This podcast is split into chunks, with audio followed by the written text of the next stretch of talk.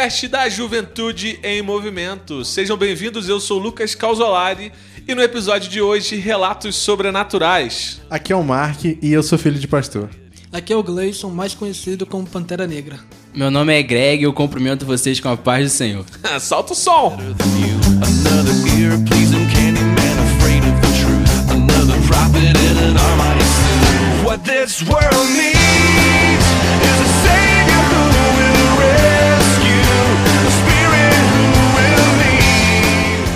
Bom, e para você que está chegando agora e não conhece a gente, nós somos jovens e adolescentes da Catedral Metodista de Petrópolis e esse é o nosso podcast.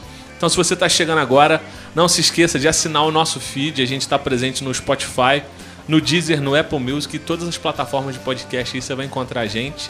Siga também a gente nas redes sociais, no Instagram, arroba Juventude Mosaico, mosaico com K, e grit.cmp, grit com dois T's.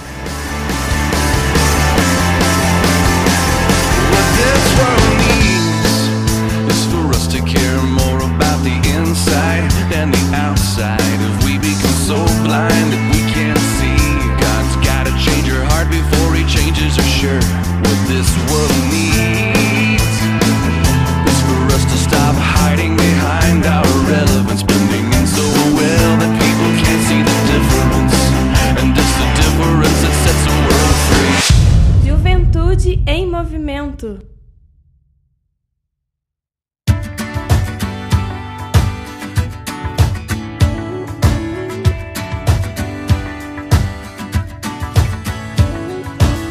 Bom, e já que a gente está em quarentena, vamos para nossa parte clássica de indicações, coisas úteis para a galera poder estudar, assistir, ouvir durante essa quarentena. Mark, o que, que você tem para indicar para a galera nessa quarentena? Nessa quarentena você precisa, repito, precisa assistir a live do Projeto Sola, porque, assim, foi a live mais crente que eu vi no YouTube. Então, assim, se você quer uma palavra de Deus pra sua vida, se você quer ouvir música boa, assiste a live do Projeto Sola. Para quem não conhece, quem é Projeto Sola? Projeto Sola é um grupo que eles surgiram porque Sola. Todo mundo pergunta, ah, negócio de Sola na bota? Tem nada a ver com isso. É Sola de Sola Escritura, é uma das frases lá da Reforma Protestante. Então eles são um grupo que eles tocam música country, folk e com letras extremamente bíblicas e cristocêntricas.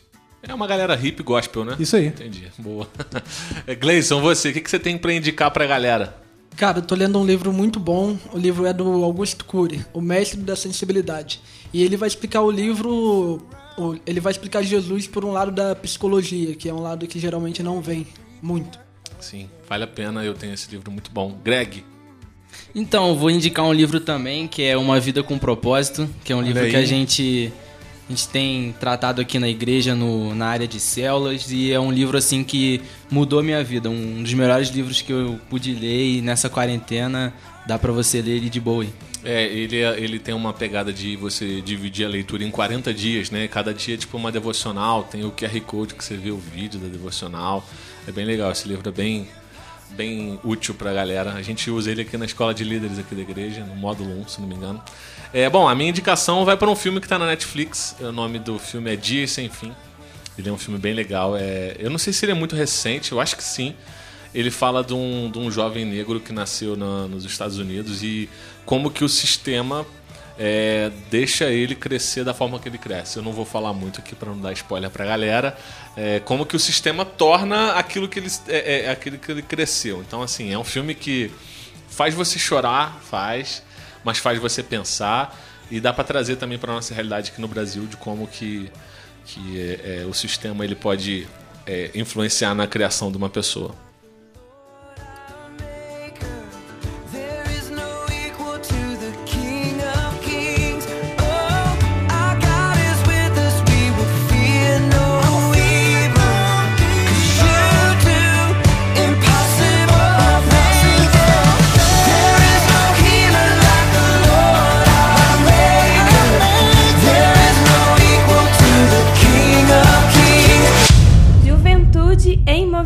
Movimento. Bom, e dando sequência ao nosso primeiro episódio que a gente fez é, há algumas semanas atrás sobre relatos sobrenaturais, hoje a gente vai dar sequência aqui com três novos integrantes aqui nesse time de podcasters. A gente Só vai. as lendas. Só as lendas aqui hoje. E a gente vai dar sequência. é, o Mark, Gleison e Gregory hoje vão falar como foi o processo de conversão, de despertar deles, como que eles é, descobriram o propósito de Deus para a vida deles é, na- na- nessa nossa caminhada, né? Então quem vai começar? Eu começo. É, é extremamente engraçado quando me perguntam isso, porque, assim, acho que todo mundo aqui na rodinha é, é tudo crente, tudo nascido em berço de cristão. Então, a gente não teve esse momento cataclísmico de, ah, vou levantar a mão, vou lá na frente, aceitei Jesus, a partir de agora sou uma nova criatura. Como eu falei aqui na intro, eu sou filho de pastor, então eu nasci ouvindo Azaf, Ademar de Campos e Wilson. Então é um negócio assim, muito natural pra mim, sempre foi comum. Meu primário eu estudei em escola cristã. Então assim, eu tô desde moleque ouvindo Bíblia, ouvindo gente crente e ouvindo esse caminho todo do evangelho, né? Então, sempre que me perguntavam quando no- eu me converti, eu ficava em crise, porque, tipo, pô, será que eu me converti? Eu não, eu não tive esse momento de levantar a mão, de falar alguma coisa, então... Ou é será sempre que eu só tô acostumado a vir na igreja? É, Também tipo, tem isso, é, né? será que eu me converti ou eu só, só frequento aqui, sabe? Será que isso aqui é... Que eu nunca aprendi de outra forma, sei lá, né? É, então, sempre me deixou muito em crise esse negócio, mas conforme o tempo foi passando, eu fui tendo experiências com Jesus, eu acho que isso ficou mais nítido pra mim com o tempo. E foi, acho que até no relato do restante do pessoal depois vai calhar de ser quase tudo no mesmo período. Foi quando surgiu aqui a Sociedade do Grit, que antes era a Jump, se eu não me engano. E Já foi várias coisas, na já verdade. foi várias né? coisas, é. Então, é. E a, acho que a anterior do, do Grit foi, foi, foi a Jump mesmo. Então. Foi quando surgiu o Grit e, assim. Comecei a, a vivenciar isso de verdade. Eu parei de ser só um frequentador de culto e vim porque só porque minha mãe manda, ou porque é a igreja do meu pai, ou qualquer coisa do tipo. E eu comecei a, a viver isso de fato de verdade. Foi no meu segundo retiro que eu tive minha experiência com Deus, assim. E. Qual o nome do retiro, você lembra? Cara, se não foi um mergulho na graça, foi o Valentes. É, porque também. Saindo das Foi mergulho- margens. Saindo nas margens? Olha aí. Então foi um desses dois aí que foi o primeiro, não Eu tenho lembro porque a certeza. Gabi, e a Gabi falou no último podcast que dela foi o Valentes. Eu tô Foi o perguntando primeiro, aqui esse aí é o porque primeiro. você vê que cada retiro ele vai pegando alguém. né? É, retiro é um- é um negócio que eu recomendo. Se você é crente, vai em retiro porque muda a sua vida. Então, eu agora não tenho certeza se foi o Valentes ou o Saindo das Margens, mas foi um dos dois, um dos primeiros. Eu não era nem da mesa ainda, eu era só um vacilão, como eu falo nas minhas aulas. E então, foi um negócio muito diferente, porque eu acho que isso aí é, é nítido pra todo mundo aqui quando a gente for falar. A parada muda, sabe? Parece que viram a chave. Agora, tipo, não é. Não é algo que vai ficar colorido do nada, é tudo preto e branco, vai ficar tudo colorido. Mas eu acho que é algo progressivo. Mas, de qualquer forma, que sendo progressivo é ficar algo bem nítido. Eu acho que foi o momento que você deixou de ser conhecido como o irmão do Fabinho e você foi conhecido como o Marquinho. Cara, de repente, de repente, acho que foi isso sim. É, nem Marquinho, né? Marquinho é mais É. pra gente, porque a galera aqui me chama de Mark, né, mano? Mas é. Agora o teu irmão aí. tá sendo o irmão do Mark. Olha aí, hein? que virada. Que virada. Eu, eu sei que comigo era assim, antes era o filho do Dairo, agora é o pai do Lucas. Olha então aí, é, é isso aí, ó, é aí virada. pois é, cara. E assim, é porque eu vim pra. Eu não era da, da Metodista, então. Eu sempre fui o garoto bagunceiro da igreja. Eu sempre fui o filho de pastor. Eu tenho uma, uma tese que é Síndrome de Jonas. Porque eu acho que todo filho de pastor tem essa síndrome de Jonas, de querer fugir da, da resposta, de querer fugir de Deus e não conseguir, sabe? Geralmente é o, é o garoto mais cobrado, né, da igreja, né? Putz, aí o pessoal acha que filho de pastor é pastorzinho, sei lá, né? Um moleque é uma pessoa normal, ele tem os problemas normais, né? Mas deve ser uma parada complicada mesmo ser filho de pastor. É, eu na época não tava nem ligando, fazia minhas merda mesmo e era isso, mas sei lá, deve ser tenso mesmo, cara. Na época eu não ligava, não. Fazia. O que ele fazia? Corria embaixo dos bancos, assim. Pô. Via Naruto escondido da mãe dele. Se fosse isso, cara. Essa daí pra é ter complicado. noção, cara. Assim, ó, o mais tranquilo foi o seguinte: uma vez na escola, lá pro meu quinto ano, por aí, É, eu cortei o cabelo da coleguinha da denominação que não pode cortar o cabelo. Então, Meu assim, Deus. eu já era polêmico desde novinho. Sabe essa guerra que existe hoje entre as denominações? Foi o Mark que começou. Culpa do Mark, hein? cara. Então, assim, confissão de pecado aqui foi assim, era, era nesse nível, era daí pra cima. Não era nem daí pra baixo, era daí pra cima. Só, eu só fazia besteira, cara. Então, assim, graças a Deus, Jesus me achou. Hoje eu sou esse Palermo aqui que fica falando de teologia na cabeça de todo mundo, mas tamo aí. É, o importante é que é, é engraçado a gente perceber, né? Que Deus ele alcança a gente de diversas formas, né? É, algumas pessoas Deus vai alcançar em sonhos, outras pessoas Deus vai alcançar através de uma palavra, outras pessoas através de um retiro, outras num processo que tipo não é um, não foi um dia, foi um- uma mudança de vida, né? Que é esse que é o, é o mais interessante. Juventude em movimento. Então eu vou agora deixar o Gleison contar pra gente como é que foi o processo dele. Fala pra Legal, vamos desenvolver isso daí. Eu. Quando eu cheguei na igreja, né, eu tinha uns seis anos por aí, mas a minha família sempre foi cristã também. Então sempre, que- sempre cresci com os ensinamentos da igreja, de Cristo e toda essa coisa aí. E quando eu mais desenvolvi foi realmente na época do grit, como o Marquinho falou, que foi o momento que eu entendi que Deus me chamou para uma responsabilidade. E ali foi um momento que eu realmente Disse sim, né? É, o momento que eu disse sim.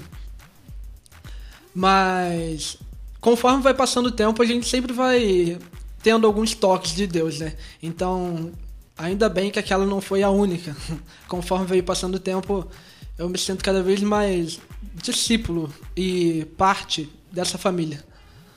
Bom, acho que é isso. O É, eu- o interessante é a gente, por exemplo, a gente corta cabelo, né? Nessa quarentena a gente fez umas loucuras no nosso cabelo, né? Mas se a gente. é, se a gente- o Greg não fez, não, né, Greg? Não, não, não. a gente não. vai pegar o. Greg ainda. Mas é, a gente precisa ir aparando o cabelo, né? Eu tô num processo de deixar minha barba crescer de novo. E assim, é, se eu deixar ela crescer por crescer, ela vai crescer toda bagunçada. Então eu tenho que vir dando uma parada, pa- botar a régua ali, medir certinho pra ficar na moral e tal. Por quê? Porque se deixar, a gente vai saindo do caminho. Então, é, acho que, sei lá, você tem que ter uma frequência pra você ajustar algumas coisas. Na caminhada à com Deus é né? isso. É, às vezes, assim, não é só uma experiência que vai te fazer, caraca, mudei minha vida e nunca mais. Não. Se você não tomar cuidado, você, você vai saindo do caminho de novo. E esses ajustes, eles são muito necessários, né? Porque você tá vindo na, na tua caminhada e de repente vem as tribulações. Aí você dá aquela falhada. Aí você precisa de estar de tá de novo com Cristo para voltar aos prumos. Eu acho isso aí que é, é mais verdade impossível. Vou até referenciar a Bíblia aí para respaldar o Lucas. É isso a gente vê o tempo todo no Velho Testamento. A gente vê o povo hebreu teve uma experiência absurda com Deus. A gente vê o Mar Vermelho se abrindo, a gente vê as dez pragas. E aí o povo hebreu simplesmente abandona Deus e faz um bezerro de ouro ou qualquer coisa do tipo. Então é algo muito recorrente na vida do cristão, pelo menos assim, lendo a Bíblia é o que a gente consegue entender, que assim, não é de uma experiência que a gente vai ter uma vida com Deus. Eu acho que é sempre de experiência em experiência. É o que João 17 vai falar, é conhecer a Deus e conhecendo. É, agora, mas eu quero ainda é, aprofundar um pouco mais ainda nis- nisso que o Gleison falou. Eu quero saber dele. Quando foi assim que ele deixou de ser um, um- você, você já é filho de crente, né? A sua família era, era crente. Quando você deixou de ser é, aquele menino que vem na igreja por causa dos seus pais e você começou a, é, a orar ali na, na frente, a pregar ou a ser um líder de célula? Ser o quando é Jesus foi? do teatro. É, exatamente, é, pode ser Jesus por aí? Foi o Jesus do teatro. Quando é que começou isso? O que, que quando, se você lembra, né? O que, que foi a- aquela, a- aquela primeira, o primeiro passo para isso? Tá. O meu, acho que. Eu acredito que o primeiro passo foi. Ou um dos primeiros, né? Foi quando eu entrei no teatro. Eu lembro Que- do Mission. O Mission Adventure. Eu acho que foi um momento de ruptura ali sinistro contigo. Acho que depois do Mission tu mudou Acho que vale- muito, cara. Vale a pena contar um pouquinho do Mission. Eu, no Mi- Mission Adventure foi o congresso, né? Para os jovens que teve aqui na igreja. E teve um momento que. Eu, eu tava curtindo o Mission, curtindo pra caramba. mas tinha um momento que ia falar um exemplo sobre missões. Sim. E eu entrei no cenáculo, né, a sala que tem aqui, no cenáculo tava todo mundo lá, várias fotos de pessoas necessitando de algum tipo de ajuda, né, e a galera chorando, e um, um falando pra Deus umas paradas que eu não tava entendendo direito, e que eu ainda assim queria sentir. E aí, o pessoal chorando baldes, caras, e eu lá A parado gente na fica meio perdido, né, cara? Tipo, por que essa galera tá chorando, mano? É, sem, sem saber o que fazer, sem saber o que falar, se eu saio da sala ou não saio. E aí eu fiquei lá, cara, por uns 20 minutos só olhando pra parede. só olhando pra parede. E chegou um momento que eu já não sabia mais o que perguntar, foi o momento que eu fiquei quieto. E naquele momento específico que eu fiquei quieto, foi o momento que Deus, ele falou comigo. Foi o momento que eu eu parei e, e reparei que tinha algo a mais para ser feito, que não era viver apenas um dia após o outro, mas era viver por um propósito. Então o Mission foi algo que me despertou bastante. Legal, e a partir daí tu começou a, a fazer o Jesus nas peças. É, né, cara? Foi muito engraçado. Teve uma peça que nós fomos fazer na Praça da Liberdade. Por que, que Jesus pegou? Porque eu, eu tava passando na faixa e parando os carros que vinham. então foi a partir daí. Legal. Jesus andou sobre a água e o Gleison parou os carros. É, Ele vai- andou sobre a faixa de pedestres. Olha também. aí. Olha isso. Mas aí a partir daí, e como é que foi você se tornar um líder de célula? Como foi a experiência? Como foi o processo? Como você se viu é, se tornando líder de célula? Você começou a frequentar uma célula? Como é que foi? Então, na época tinha a célula do, do Bruno, né? O Bruno, missionário lá na. Brunão? Isso, Brunão. E aí eu comecei a frequentar a célula dele. Era uma célula com futebol, e aí vinha aquela rapaziada toda, e eu doido pra jogar bola vinha também, né? Comecei a ser discipulado por ele, comecei a entender mais sobre o que era um discipulado, sobre ser um estilo de vida. E durante um tempo, eu mesmo sem saber, eu estava sendo preparado para assumir aquela célula, né? O Bruno foi me ensinando, eu fui aprendendo e desenvolvendo a minha amizade com os meus amigos aqui. E a partir daí, quando ele- eles precisaram voltar para missões, né? Foi a partir daí que eu assumi a célula. Então foi um processo muito natural, né, cara? Tu vai, conforme você foi ouvindo com o Bruno e caminhando com ele, você foi entendendo seu lugar ali também, né? Sim, isso mesmo. Não, não acredito que não, não teve peso nenhum nesse momento. É, é- é uma coisa natural, né, cara? De repente você se vê completamente envolvido pelo chamado de Deus e apaixonado por uma, por uma causa, né? É, é- é muito legal saber disso. Juventude em movimento. Eu percebi que as nossas histórias são muito parecidas. São assim. complementares, É, né? porque a gente é da exatamente. mesma geração, cara. Sim, eu acho isso sim. muito interessante. Qual a também. idade de vocês? É 20. 21. Eu sou novinho do grupo, eu tenho 18, cara. Você sempre andou com a galera mais eu sempre velha. andei com a galera né? mais velha. Você tem Parece cara- que tem ele mais, tem né? cara Eu- de eu tenho- 35, é, é. Sinto muito. A galera fala que eu pareço mais velho que meu irmão mais velho, então aí é complicado. E, tipo assim, vou contar a minha história, assim, vou tentar ser o mais breve, porque eu vou puxar lá de trás. Pode puxar, Não, pode puxar, de boa. Se ficar, se ficar muito longa, o que a galera vai botar é a velocidade de reprodução um pouquinho mais rápida. faço isso geralmente, E aí você vai ficar é- narrando bem falando Ah, eu mais vou rápido parecer assim, o? Eminem, né? É, exatamente. então, tipo, os meus pais, eles não eram cristãos, mas meu pai se converteu quando eu tinha 4 anos. Então, desde que eu me lembro, eu me lembro ali dos 5 pra cima, então desde que eu me lembro, eles já estavam na igreja. E eles me- sempre me trouxeram pra igreja, eu vinha na... é, não sei quem lembra aqui da tia Raquel, que tinha aqui, botava umas É, historinhas, eu era muito depois. antigo, muito antigo. E tipo, eu tava sempre aqui desde criança, então eu vinha nas EBD, vinha na EBF, que era coisa de férias. Agora o cara tá meio faltoso das EBD, né? Pô, agora, agora acordar cedo tá sendo um problema. mas voltando aqui pro meu passado, tipo, aí eu comecei, eu, eu vinha, mas eu não vinha porque eu queria, assim, de fato. Eu vinha porque meu pai me trazia. Todo mundo sabe que eu sempre fui viciado em futebol, amo futebol. Pra mim, futebol era, era tudo. Futebol, pra mim, era eu acordava pensando em futebol, dormia pensando em futebol. E, e isso não justifica, porque você não joga bem, né, cara? Esse é o... Eita! O tempo não foi muito bem comigo. Mas na época, nessa época, quando eu tinha ali uns, uns 10, 12 anos, eu, eu era goleiro. Eu treinava no Petro, a gente jogava torneios aqui na cidade. E o problema era que os jogos do campeonato era no domingo de manhã.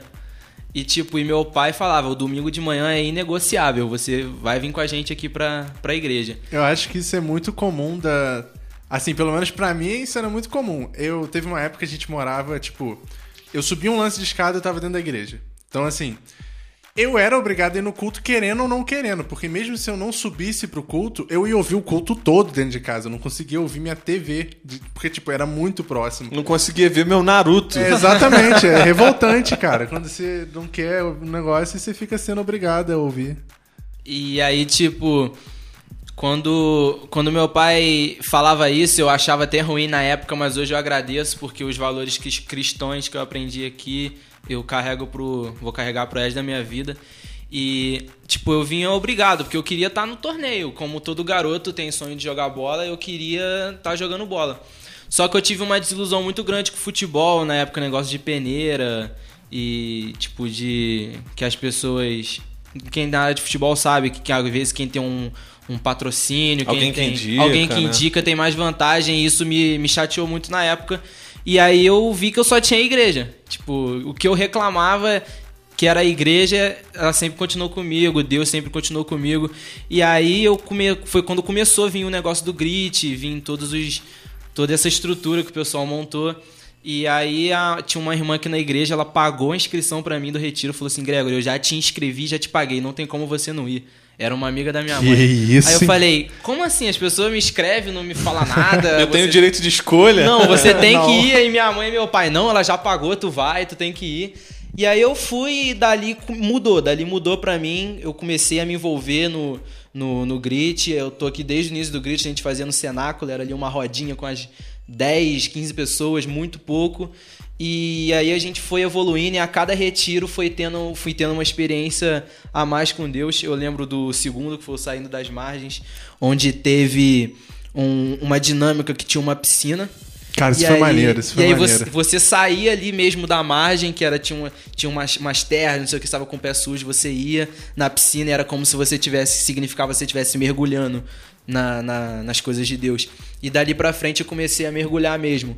E já veio, foi tudo uma sequência. Aí eu, eu era co-líder de uma célula, me botaram de co-líder, aí daqui a pouco não, vai assumir a célula. E aí eu fui, assumi, eu fui, fiz escola de líderes. E aí foi tudo cada vez mais indo, indo crescendo. Então eu Um acredito abismo foi chamando outro abismo. é, isso aí. Eu acredito que a minha experiência com Deus foi, foi literalmente um processo. Não foi algo que, pum, virou, mas foi pequenas chaves que foram virando. Tenda de oração de retiro aqui, todo mundo Pô. sabe que o negócio ali é fogo puro. Tenso. Deus fala contigo face a- quase face a face ali. Deus, Deus te- mostra as coisas ali, que ele, os planos que ele tem pra você, pra você. Então eu acredito que foi um processo, não foi nada assim mirabolante, mas foi Deus, foi Deus ele trabalhando comigo até numa constância. É, eu tentando lembrar esses momentos de quando a gente se converte, e tu foi falando que foi, tipo, tudo gra- gradativo, que um abismo foi chamando o outro. Mas é, eu lembro nitidamente dos momentos cinzas entre, isso- entre uma coisa acontecer e outra. E é horrível esses momentos, porque parece que tu desconverteu ou qualquer coisa do tipo. Porque você tá bem uma hora, você tá indo, você tá liderando célula, mas aí tem aquele sábado que tu. Mano, tu não quer fazer nada daquilo. Então, assim, é muito interessante como é que também não é algo irreal, né? Não, não querendo falar que você tá mentindo nem nada, mas assim, a nossa vida também não é um mar de rosas que a gente foi alcançando tudo do dia pra noite, embrasado, mas foi algo exatamente assim. Tem dias cinzas e tem dias muito bons. Tipo, complementando isso aí, eu até lembrei de um. Você falou dos momentos cinzas e tal. E antes de eu, de eu ir nesse negócio do retiro, teve uma época que eu tava muito distante, que eu vinha só por vir, tava muito distante. E eu sempre morei em comunidade. Então, ali o meu contato com a galera. Lá tem muito mais gente que é fora, pelo menos onde eu vivia. Então, o meu contato com eles ali era total. E, e eu ficava, às vezes, na rua, brincando, e tinha um contato com, com coisas que não eram do mundo cristão.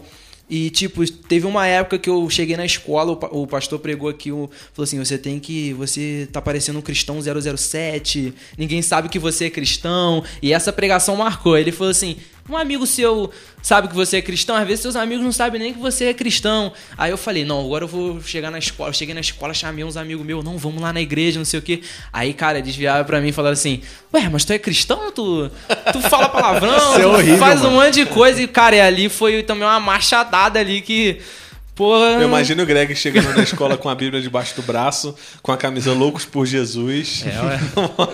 Agora aí, caramba, ali foi um choque pra mim. Aí eu, dali eu comecei a mudar e ver esse negócio do grit, ver tudo.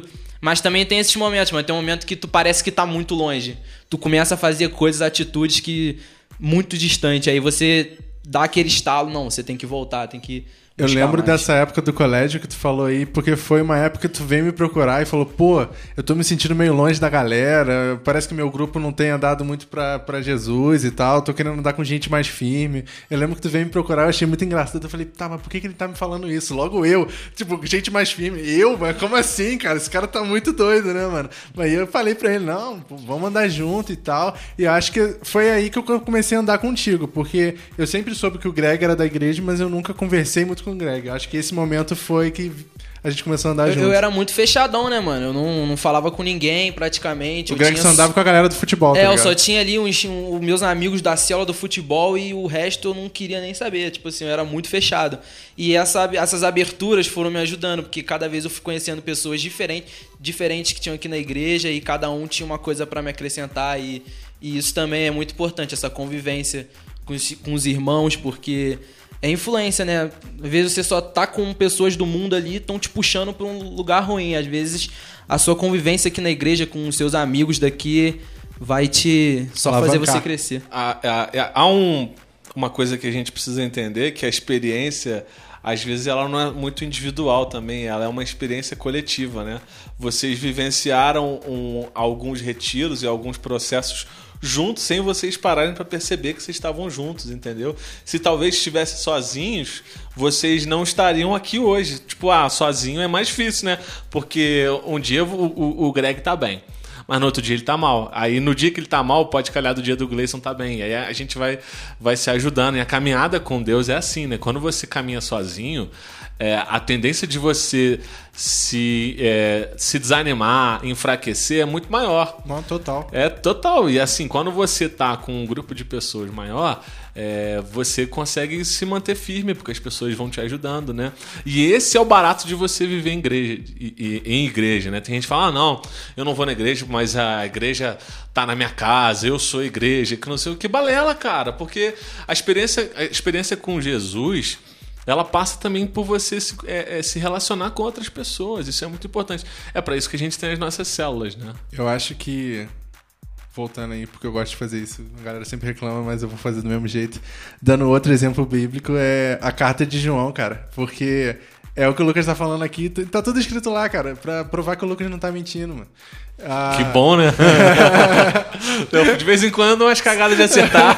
Se testificando aí as A palavras. carta de de João é exatamente isso. É é a carta de um cara que viveu a vida toda no Evangelho. E ele vai chegar à conclusão de que você só vive o Evangelho em plenitude, um Evangelho de jeito 100% certo, quando você vive com outro. Porque um Evangelho sozinho não é o Evangelho de Cristo. É outra coisa. Exatamente, cara. E eu acho que assim, é, fruto dessa nossa experiência coletiva, pra gente encerrar o nosso podcast de hoje, eu quero que cada um convide a galera que tá ouvindo pra participar da sua célula, fale sobre a sua célula, que dia que funciona. Minha célula tá sendo quarta-feira. Antes a célula era no sábado, né? Mas o pessoal começou a ter aula, começou a ter aula online, né? E aí preferiram mudar pra quarta-feira. Então tá sendo quarta-feira às 4 horas da tarde. É, a nossa célula acaba que tá sendo junta. O, o Gleison, ele tá, tá indo de vez em quando, mas eu tava conversando com o Will, que tá junto com a célula com ele, e a gente começou a fazer essa célula. Qual Will? O mais lindo? O Will mais lindo. Ah, Se auto-intitula mais lindo, né? Vale dizer. Então, a gente começou a fazer a célula junto exatamente pra dar esse gás, porque nesse tempo de quarentena a gente tem ficado muito sozinho, acaba que a galera vai desanimando mesmo aos poucos. Então, ter juntado essas células e fazer pelo menos junto no mesmo dia a reunião no Zoom, aquela galera toda tem sido top. É, bom, então as três células estão funcionando praticamente aqui juntas. É, eu também tenho uma célula que é pra galera mais nova aí, de 12 até 16 anos, que acontece sábado às 3 horas. E se você também gosta. É que agora na pandemia não tá podendo jogar futebol, né? Joga Porque- FIFA, pô. É, até a gente tá tentando fazer, que algumas galera não tem videogame, mas a gente vai tentar arrumar alguma coisa aí. Mas quando passar essa pandemia, se você gosta de futebol, gosta de, de resenha, de, de jogo, você pode procurar a gente, que a gente tá funcionando. É, esse negócio de horário da célula é uma parada que ele é, ele é relativo, né? Porque todo período talvez a gente tenha que se ajustar né, a, a como vai funcionar a célula devido a, a, a faculdade, horários de aula e tal. A minha célula tá, fun tá funcionando na segunda-feira, sete e meia, mas ela a gente nunca se sabe, né? Por isso que a gente sempre fala pra galera acompanhar a gente nas redes sociais, que qualquer alteração a gente posta lá. Tá Bom, então a gente vai ficando por aqui, vai agradecendo a galera que tá aí. Não esqueça de compartilhar o nosso podcast com quem você acha que precisa ouvir, com o maior número de pessoas para a gente poder alcançar o maior número de, de ouvintes. Tá bom? Fique com Deus, um abraço, galera. Valeu! Valeu, valeu. valeu.